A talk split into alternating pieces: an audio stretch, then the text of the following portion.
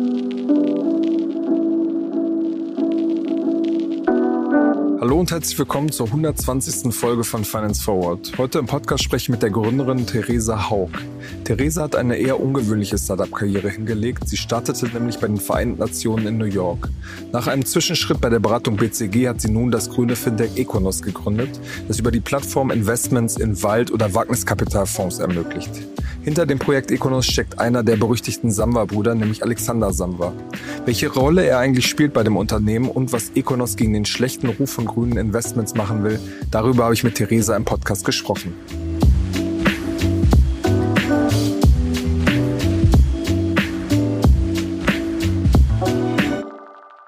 Hi Theresa, herzlich willkommen bei Finance Forward. Hi Kaspar, danke für die Einladung. Gerne. Du hast ja äh, gerade schon so ein bisschen erzählt, dass ihr in der Wachstumsphase seid, gerade viele Leute einstellt. Würde mich mal interessieren, was sind so die Standard-Tricky-Fragen, die du äh, deinen, deinen äh, Bewerberinnen und Bewerbern eigentlich stellst? Also tricky Fragen weiß ich nicht, ob ich wirklich im Petto habe.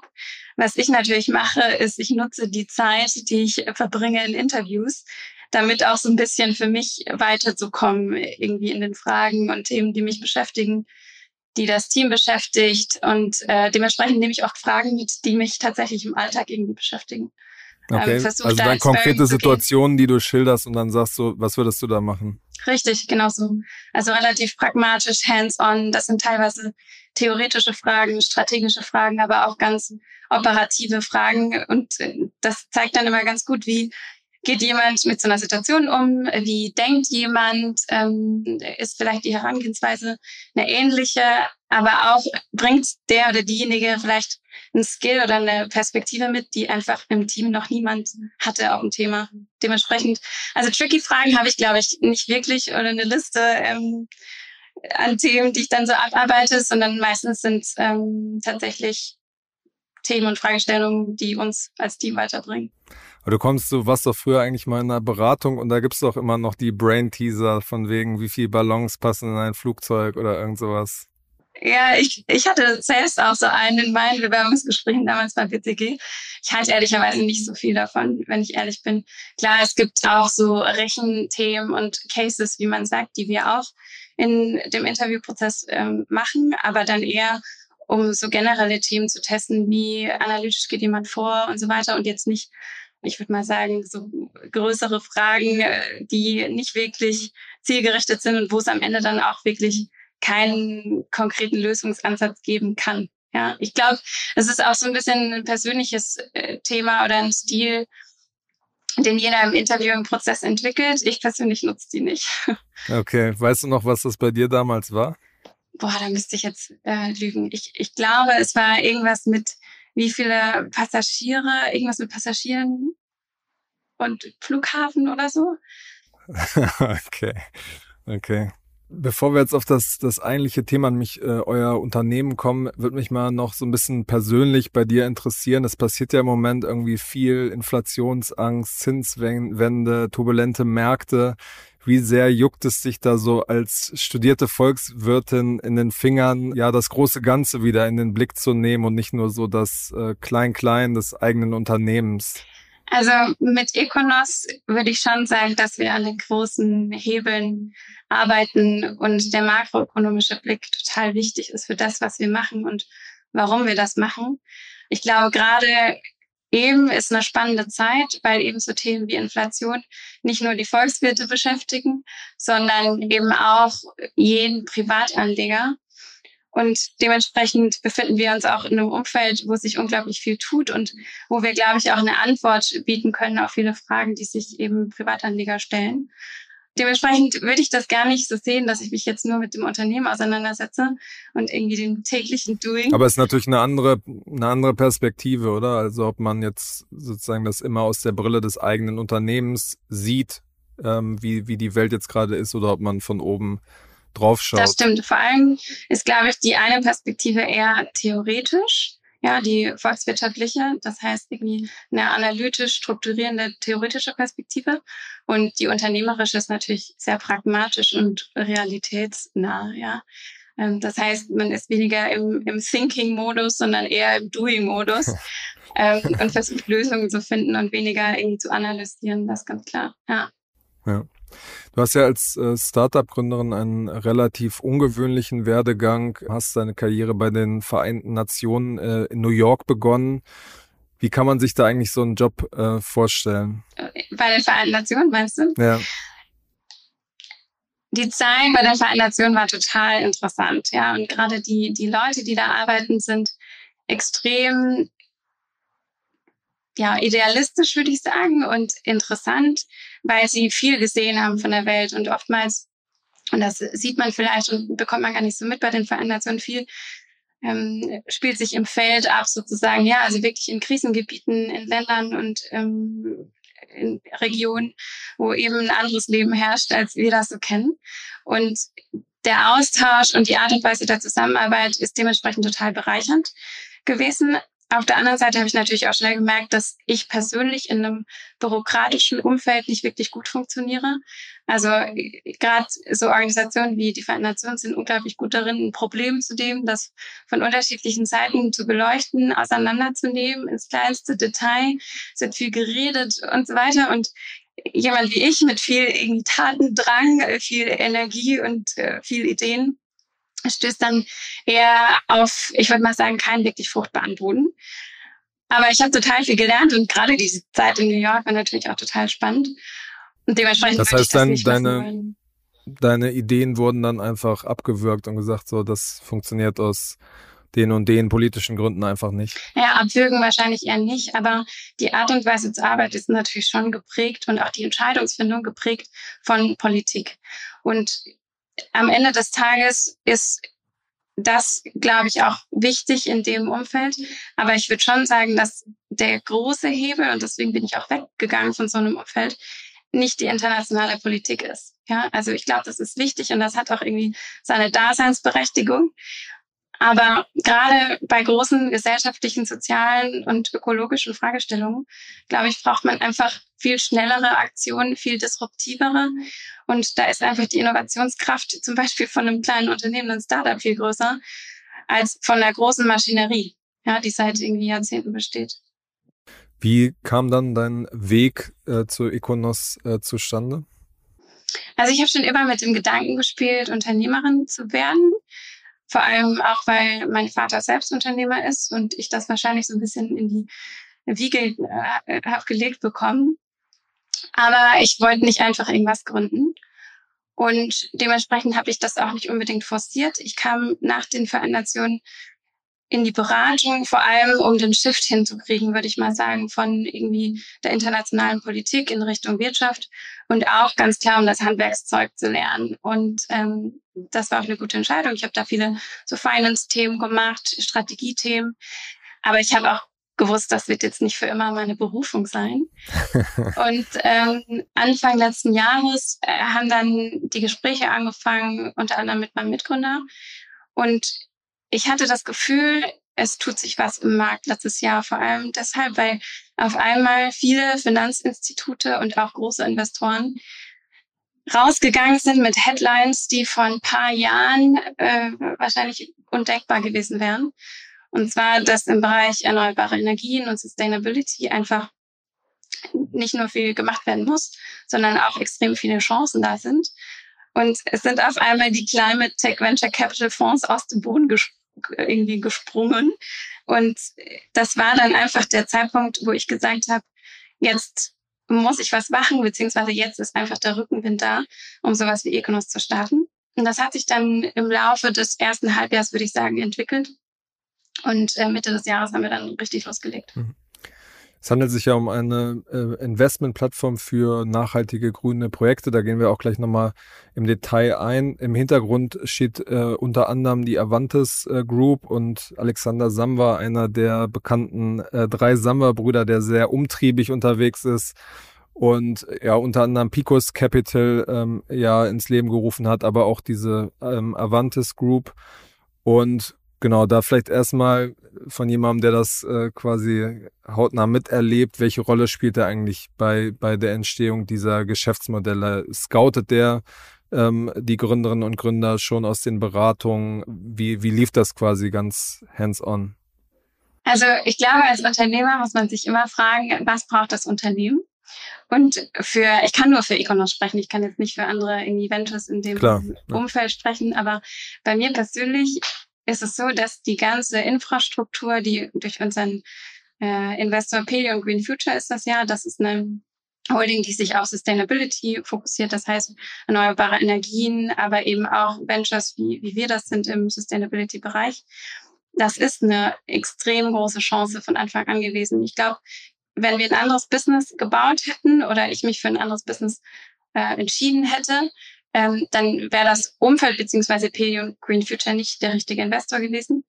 Aber gerade bei so einem Thema brauchst du ein paar Dinge, um erfolgreich zu sein. Und eins der großen Elemente, was dazu geführt hat, dass wir uns, ich würde sagen, füreinander entschieden haben sogar, ist einfach eine große Expertise in dem Bereich und schon auch die Sicherheit, die so eine Struktur und so ein Investor geben kann gegenüber zum Beispiel Anlegern, ja.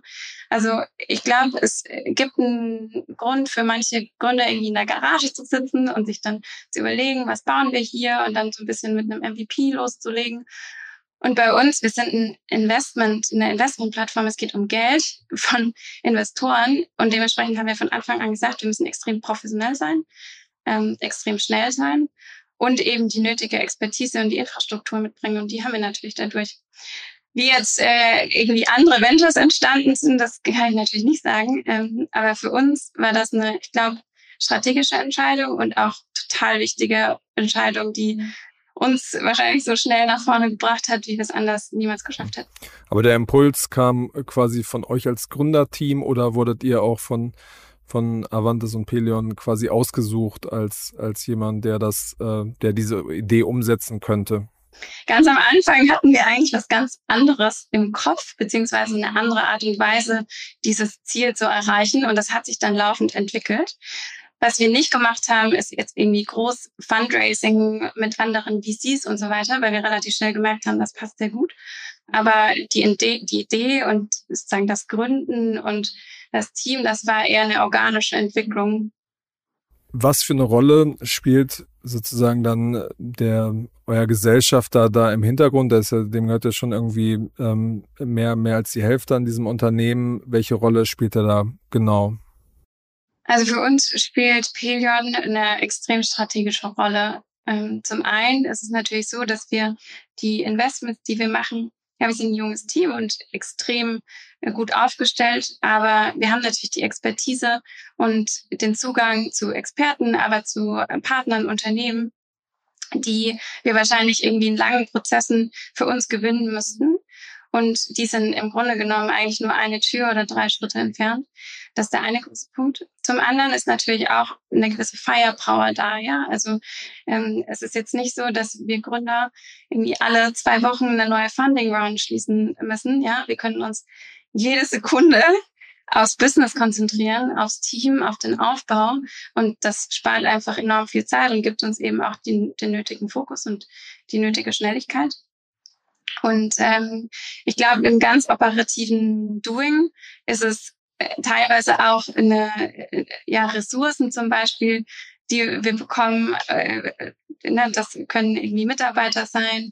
Ähm, es ist ganz operativer Support im Finance-Bereich, ja, im, im HR-Bereich und so weiter, wo wir unterstützt werden. Und dann ganz klar natürlich auch das Bearing mit, ähm, mit Leuten, die schon mal ein Unternehmen aufgebaut haben, äh, die äh, einzelne Probleme oder Themen, Fragestellungen, an denen wir gerade arbeiten, einfach schon tausendmal gesehen haben ähm, und das ist natürlich gerade für mich, aber auch das ganze Team unglaublich wertvoll. Also ich würde sagen, so eine Rolle in dem strategischen Bereich, ja, um das Unternehmen einfach schnell und gut aufzubauen und aufzustellen. Aber dann auch ganz pragmatisch, operativ arbeiten wir da schon eng zusammen und es ist jetzt nicht irgendwie, äh, keine Ahnung, monatliches Meeting, wo man dann reporten muss, sondern es ist schon sehr operativ, würde ich sagen, ja. Wie viel, wie viel Firepower habt ihr dann da? Ja, das ist was, äh, Kaspar. wenn, wenn, wir das, äh, wenn wir das offenlegen, dann bist du der Erste, der das erfährt. Okay. Genau, ihr bietet über eure äh, Plattform die, die ja, Investments in grüne Anlagen an. Wie genau funktioniert das? Das Produkt meinst du? Genau. Ja. Mhm. Also ich nehme vielleicht mal den Wald als Beispiel, weil das ein ganz gutes Beispiel ist, um die Struktur beziehungsweise die Funktionsweise zu erklären. Also der Wald an sich ist ein Investment, was eigentlich nur ein professioneller Anleger machen kann. Das heißt, man braucht so ein paar Millionen auf dem Konto, um überhaupt diese Anlageklasse in sein Portfolio aufnehmen zu können. Wir treten als dieser institutionelle Investor auf. Das heißt, wir suchen den Wald auf, wir gehen aus, wir gehen alle bürokratischen Schritte, wir machen die ganz klassische Due Diligence, ähm, wir sprechen mit Experten bezüglich Risikominimierung und so weiter und so fort. Wenn das Investment getätigt ist und die Transaktion getätigt ist, dann nehmen wir dieses Asset und geben das und legen das in eine Zweckgesellschaft, die rein für das Halten von diesem Wald da ist. Das heißt, die macht nichts anderes, als sozusagen dieses, diesen Wald zu verwalten. Diese Gesellschaft gibt dann Wertpapiere aus. Das heißt, es sind Anleihen und so bekommen wir die Stückelung hin. Und ein Privatanleger kann eben mit einem kleinen Betrag auch schon einsteigen. Das extrem coole dabei ist, dass wir dabei die Blockchain-Technologie nutzen. Das heißt, wir verbriefen diese Wertpapiere digital auf Basis eines Tokens. Dementsprechend kann auch der Privatanleger in Zukunft zum Beispiel profitieren von einem Zweitmarkt äh, oder anderen Themen, die in dem Bereich möglich sind. Aber der Investor an sich, der geht eigentlich nur auf die Webseite, sucht sich das Investment aus, sagt, wie viel er investieren möchte, geht dann durch einen Online-Identifikationsprozess und dann ist eigentlich das Investment abgeschlossen. Also das sind fünf Minuten, wenn es hochkommt. Ja, gibt es jetzt verschiedene Anknüpfungspunkte. Erstmal, warum, warum sollte ich in Wald investieren? Sehr gute Frage. Also Wald ist eine total unterbewertete und unter ja, unterschätzte Anlageklasse in, in den, unter den Privatanlegern. Seit Jahrhunderten haben gerade Adelsfamilien, institutionelle Investoren, Versicherungen, Pensionskassen und so weiter Wälder in ihrem Portfolio liegen, aber auch so Hedgefonds zum Beispiel. Warum? Weil Wald vor allem eine Diversifikationsmöglichkeit ist, die sich total unabhängig von Fluktuationen am Aktienmarkt verhalten. Inflation, Negativ, äh, Negativzinsenschutz ist dabei. Und ich würde mal sagen, innerhalb des Portfolios nimmt Wald eher eine Stabilitätsfunktion ein. Das heißt, es gibt eine laufende Rendite aus zum Beispiel Holzerträgen, einer Bewirtschaftung und so weiter, die vergleichbar ist mit Gold zum Beispiel im Portfolio. Und langfristig gibt es natürlich auch Landwertsteigerungsoptionen. In den letzten zehn Jahren waren das in Deutschland tatsächlich sogar sieben Prozent. Und davon profitiert man natürlich auch. Aber der Hauptgrund, Wald im Portfolio zu haben, ist tatsächlich diese Diversifizierungslogik. Und man muss natürlich dazu sagen, aus einem Nachhaltigkeitsansatz hat Wald eine unglaublich große Bedeutung für CO2-Speicherung, wenn der eben nachhaltig bewirtschaftet wird. Und dieser Hebel für Nachhaltigkeit den finden wir total besonders. Und deswegen gehört er sozusagen aus dieser Nachhaltigkeitsperspektive ins Portfolio. Und aus einer Portfolioperspektive ist Wald eben eine extrem interessante Anlageklasse, die zum Beispiel sowas wie Gold ablösen kann. Mhm. Nun ist es ja so, dass äh, ja grüne Geldanlage in Verbindung mit äh, Kleinanlegern, wenn es so um so konkrete Projekte angeht, ähm, ja in der Vergangenheit nicht so den den besten Ruf hatte. Ich meine, Procon war so ein Riesenskandal. Äh. Und genau, was macht ihr da äh, praktisch besser? Wo schützt ihr die, die Anlegerinnen und Anleger da besser? Ja. Also das Grundprinzip und einer unserer Grundpfeiler ist, dass wir nicht nur eine Plattform sind, wo es darum geht, ein großes Volumen sozusagen zusammenzubringen aus irgendwie Angebot und Nachfrage, sondern wir sind auch Asset Manager. Ein Großteil unserer Gebühren ist erfolgsbasiert. Das heißt, wir sind langfristig und intrinsisch motiviert, dass Investments sich gut entwickeln und dass sie erfolgreich sind. Ja, das heißt, das ist der erste Hebel, wo wir sicherstellen, dass wir, ich würde mal sagen, Skin in the Game haben und eben nicht nur die Plattform darstellen. Das ist das eine. Ich glaube, im Nachhaltigkeitsbereich, äh, da können wir später vielleicht noch drauf eingehen, gerade im Solarbereich hat sich auch viel auf technischer Ebene getan. Das heißt, ein Investment ist einfach weniger risikobehaftet heute, als es vor einigen Jahren noch der Fall war. Aber wir haben natürlich ganz äh, strenge Kriterien, die bei der Auswahl anfangen der Investments, bei der Art und Weise des Managements, um eben sicherzustellen, dass die Risiken mitigiert werden, beziehungsweise auch identifiziert werden und dann minimiert werden. Und das eben schon bei der Auswahl. Bei Wahlspezifisch ist es auch so, dass wir zum Beispiel Versicherungen haben, äh, zum Beispiel gegen Waldbrand ja, was uns schützt ähm, und auch die Anleger.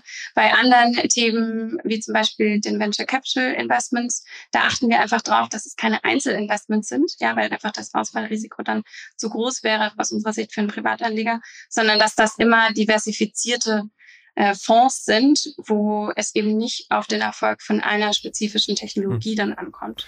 Und es ist ja so, dass wahrscheinlich viele von diesen Projekten, die dann am Ende auch in einem Skandal endeten, die werden wahrscheinlich auch gesagt haben, dass sie das gut geprüft haben. Also woher kann man das Vertrauen quasi bekommen, dass, dass ihr das, dass ihr da wirklich einen äh, vernünftigen Job macht?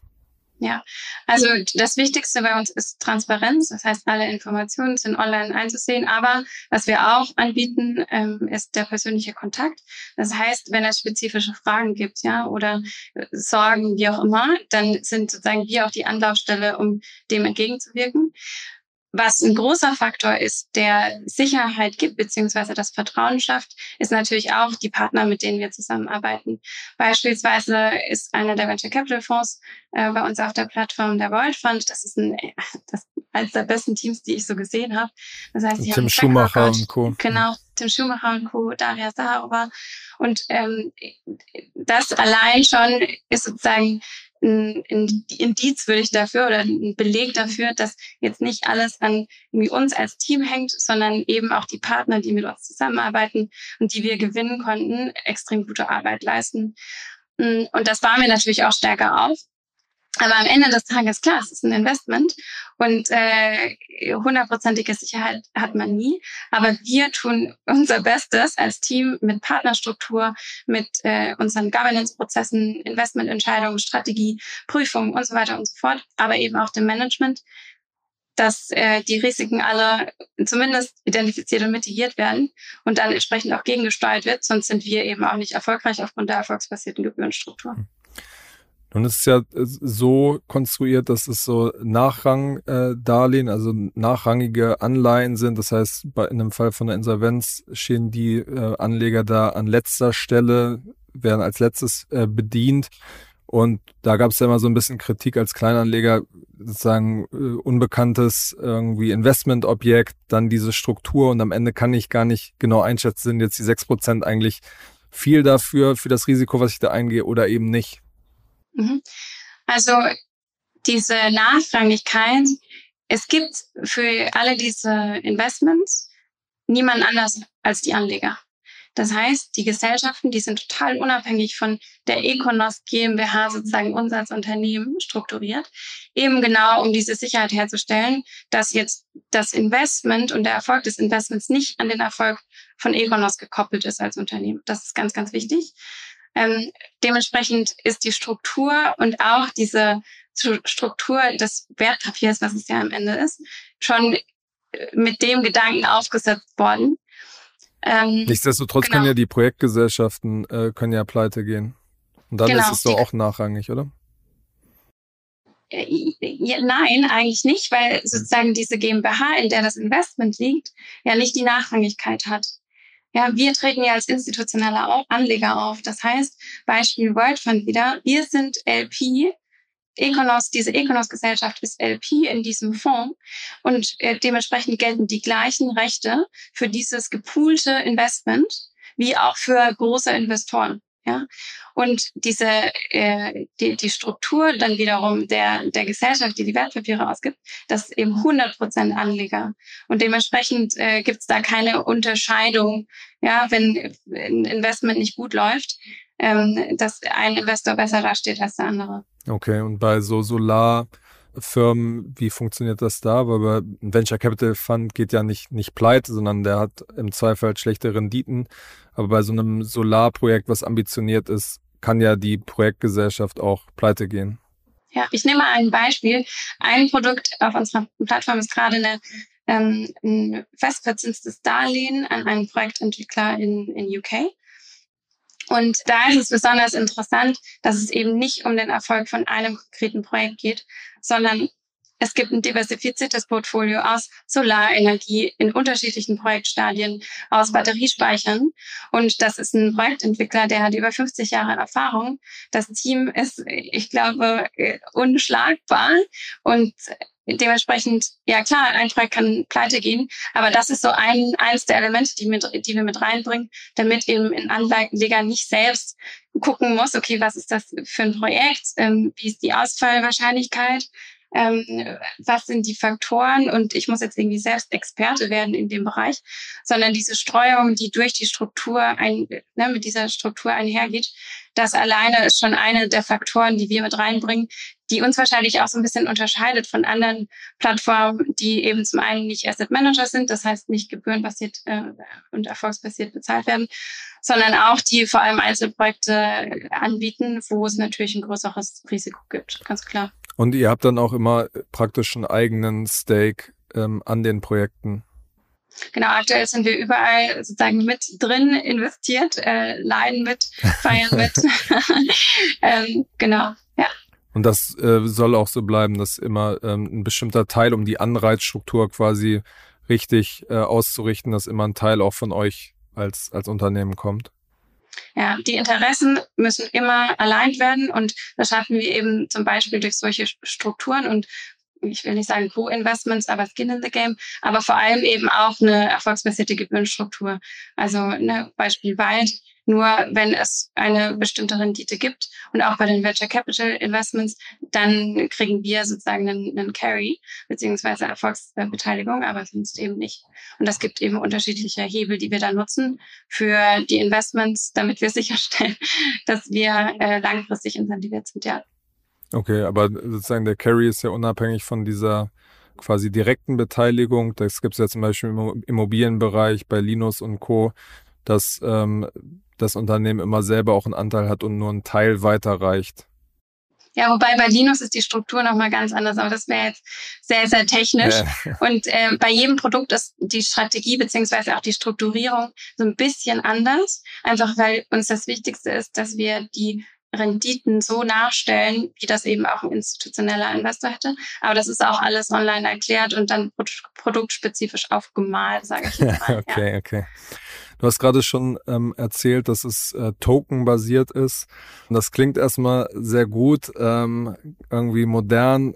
Was man, wenn man jetzt so ein bisschen reinguckt, sich fragt, ist, was, was für Vorteile hat das eigentlich wirklich? Weil ähm, wenn man ein bisschen in die Details reinguckt, gibt es zum Beispiel auch ein paar Nachteile, zum, dass man die Übertragung der Token zum Beispiel, das funktioniert ja auf der Ethereum-Blockchain, ähm, das ist im Moment nicht sehr umweltfreundlich und diese Gas-Fees sind äh, auch ziemlich teuer.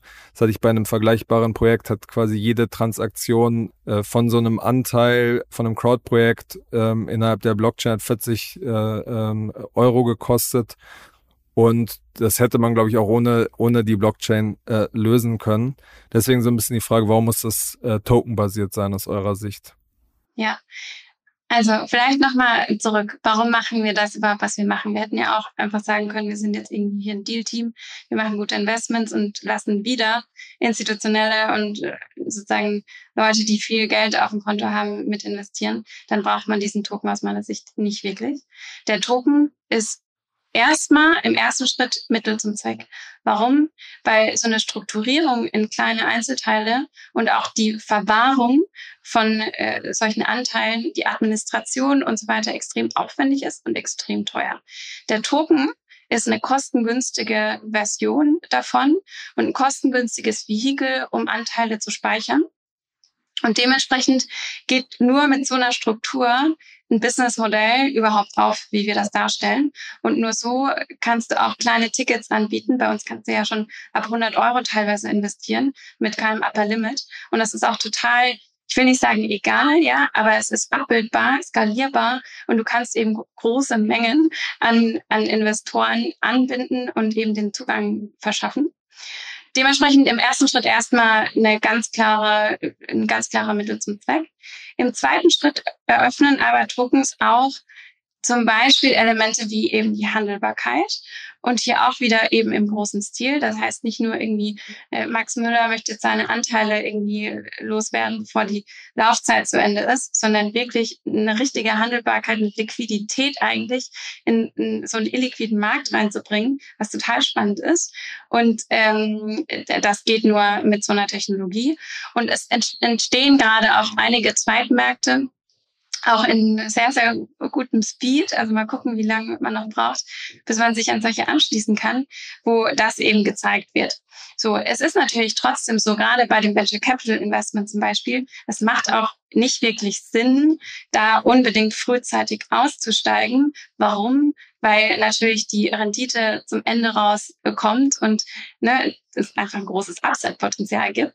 Aber gerade für Privatanleger ist einfach diese Möglichkeit zu haben, theoretisch auszusteigen, einfach ein, ein, ein großer, ja, ich würde mal sagen, Wertstifter. Und dementsprechend ähm, wollen wir das natürlich auch anbieten. Mhm, okay, aber das funktioniert bislang bei euch auf der Ethereum äh, Blockchain, weil man mhm. kann ja sagen, wenn jetzt so ein besonders nachhaltig tickender äh, Anleger dann äh, quasi in den Wald investiert und dann sagt so, okay, aber hier die Invest der Investmentprozess ist doch nicht nach meinen eigenen nachhaltigen Kriterien. Ja, ich würde sagen, also da gibt es auch unterschiedliche Meinungen zu. Äh, ich würde sagen, Ethereum ist jetzt wahrscheinlich innerhalb der, der Welt äh, der Blockchain-Technologie nicht das Allerschlimmste. Ähm, aber es wäre genauso, wenn man sagen würde, ich kaufe keinen Tesla, weil irgendwie die äh, weiß ich nicht, die Herstellung von den Batterien so umweltschädlich ist. Also ich glaube, da entwickelt sich noch viel. Wenn es irgendwann eine bessere und nachhaltigere Option gibt, dann bin ich da natürlich die Erste, die da Ja schreit. Nee, da, da wird ähm, ja auch dann, genau. wird ja auch dran gearbeitet, muss man fairerweise ja, auch dazu genau. sagen. Ja.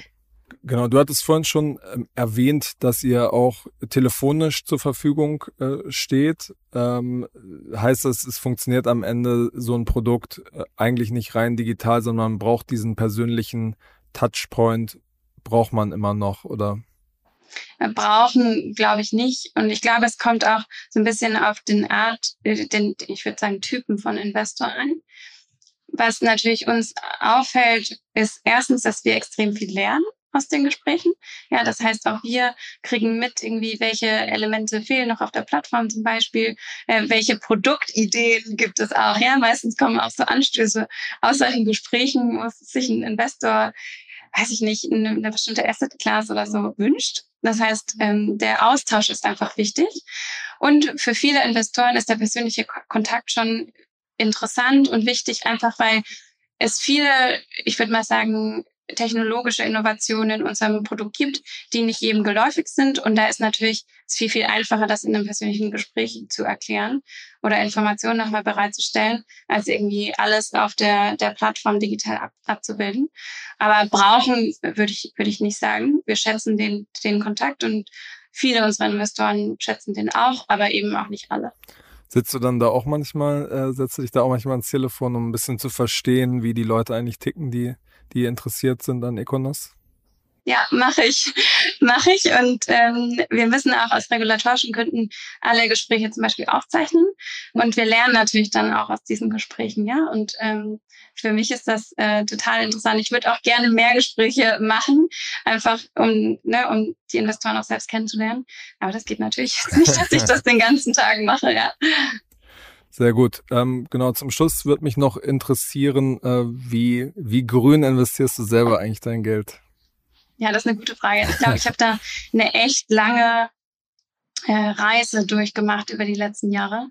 Und ich würde sagen, dass ich an einem Punkt bin, wo unterschiedliche, ich würde mal sagen, Portfolio-Elemente so grün aufgestellt werden, äh, sind, wie sie überhaupt gerade eben werden können. Ähm, aber ich würde mich unterteilen in zwei unterschiedliche Investorinnen. Die eine ist total langfristig orientiert und das ist ein großer Teil meines Portfolios. Da äh, liegen zum Beispiel die ESG-ETFs und so weiter auch drin, ähm, wo ich ehrlicherweise auch so ein Stück weit auch Kritiker bin. Ähm, aber das ist ein anderes Thema. ähm, und dann habe ich aber auch, ich würde mal sagen, ein Spaß-Portfolio oder ein Portfolio, was eher risikoreicher orientiert ist, aber auch, weil ich viel ausprobiere. Also ich habe irgendwie Was ist denn da zum Beispiel drin? Ja, da sind zum Beispiel auch so Blockchain-Themen drin, aber auch andere Anbieter, die man so am Markt sieht, ne? im Sustainability-Bereich, aber auch zum Beispiel in dem Token-Bereich, wo ich einfach selbst als User agiere und einfach mal kleine Beträge in solche ähm, Produkte stecke, um zu erfahren, was gibt es an Neuigkeiten und so weiter. Mm, und ich bin natürlich auch in alle Econos-Produkte investiert. Okay, mit, mit wie viel Geld ungefähr? Ja, das äh, will ich jetzt nicht verraten. Aber es ist schon so, substanziell. Du hast jetzt nicht mit 100 Euro da überall rein investiert. Nein, nein, nein, nein. Nee, aber auch so, dass ich jetzt mein eigenes Portfolio nicht irrational aufstelle, ja. Ähm, genau. Okay. Aber schon in jedes Produkt. Und das ist auch der Plan, dass ich das selbst bei jedem Produkt auch mitgehe, weil ich natürlich auch der größte Fan bin, ähm, in der Auswahl und in, in dem Management dabei bin und äh, genau dementsprechend ähm, liegen die auch in meinem Portfolio. Sehr gut, ja. Genau, ganz zum Schluss ähm, habe ich mir äh, überlegt, dass es ja so ist, dass man als Unternehmerin und Unternehmer immer so auch ein bisschen in die Zukunft äh, schauen muss. Und äh, deswegen gibt es so ein paar schnelle Fragen, wie du denkst, wie sich die äh, Fintech-Startup-Welt in den nächsten Monaten weiterentwickelt. So ein paar äh, Predictions. Okay. Cool. Also, Bin ich gespannt. genau. Also erste Aussage ist, 2023 wird die grüne Tomorrow Bank zum Unicorn auch als äh, Ausdruck des Nachhaltigkeitstrends. Ja oder nein? Ich würde mir das äh, wünschen, ja. Also ich, ob das passiert, weiß ich nicht. Aber ich glaube, ganz ehrlich, die traditionellen Finanzinstitute der Welt werden zwei Dinge nicht schaffen. Erstens die Digitalisierung richtig hinzukriegen und mitzunehmen und zweitens sich wirklich äh, grün aufzustellen und ähm, das auch glaubwürdig zu machen und im Kern und die Incentives entsprechend zu alignen. Und dementsprechend trifft das auch für Banken zu. Und ich glaube, Tomorrow ist ganz gut aufgestellt. Ähm, ich kenne jetzt deren genauen Zahlen nicht, ja. Und ähm, genau, aber ich kann mir das gut vorstellen, dass das Potenzial da ist. Ja? Okay. Der, der Trading-Hype nimmt ab und die Zahl der Anleger sinkt weiter etwas, ja oder nein? Nein. Okay. In der Serie Bad Banks hat eine Bank ein grünes Startup gekauft. Werden wir solche Übernahmen in den kommenden 18 Monaten sehen? Ich habe die, die Serie ehrlicherweise nicht geguckt. Ja, es geht quasi darum, dass so ja das Vorbild Deutsche Bank kauft äh, ein, eine grüne Anlageplattform. Also die Deutsche Bank kauft quasi sowas wie wie euch. Aha, okay. Ich kann mir vorstellen, dass sie das äh, sich überlegen, ob das wirklich passiert. Weiß ich nicht. Okay. Fragwürdig. Welche Finanz-App oder welches Feature, was du dir schon immer mal gewünscht hast oder das für sinnvoll erachtest, wird in den kommenden Jahren entwickelt? Ich glaube in äh, Personalisierungsthematik, äh, also irgendwelche Features in Richtung Personalisierung wird eine Rolle spielen. Von Geldanlage oder? Genau, von allem im Finanzbereich, ja. Und das geht bei irgendwie, stellen wir meinen eigenen ETF zusammen los, bis hin zu, ne, ich ähm, stelle mein, mein Portfolio irgendwie grün auf und das basierend auf meinen eigenen Wünschen, Zielen, Erwartungen und so weiter. Ich glaube, Personalisierung ist so ein großes äh, Thema, ja. Okay. Äh, Econos vergibt 2022 Anlegergelder oder sammelt ein in Höhe von 100 Millionen, ja oder nein? Mindestens. Mindestens. Okay. Alles klar, würde ich sagen, ähm, sprechen, sprechen wir uns im Dezember nochmal und gucken, ob ihr das äh, geschafft habt. Und auf jeden Fall vielen Dank für deine Zeit, Theresa. Danke dir. Und ähm, bis zum nächsten Mal bei Finance Forward. Bis dann.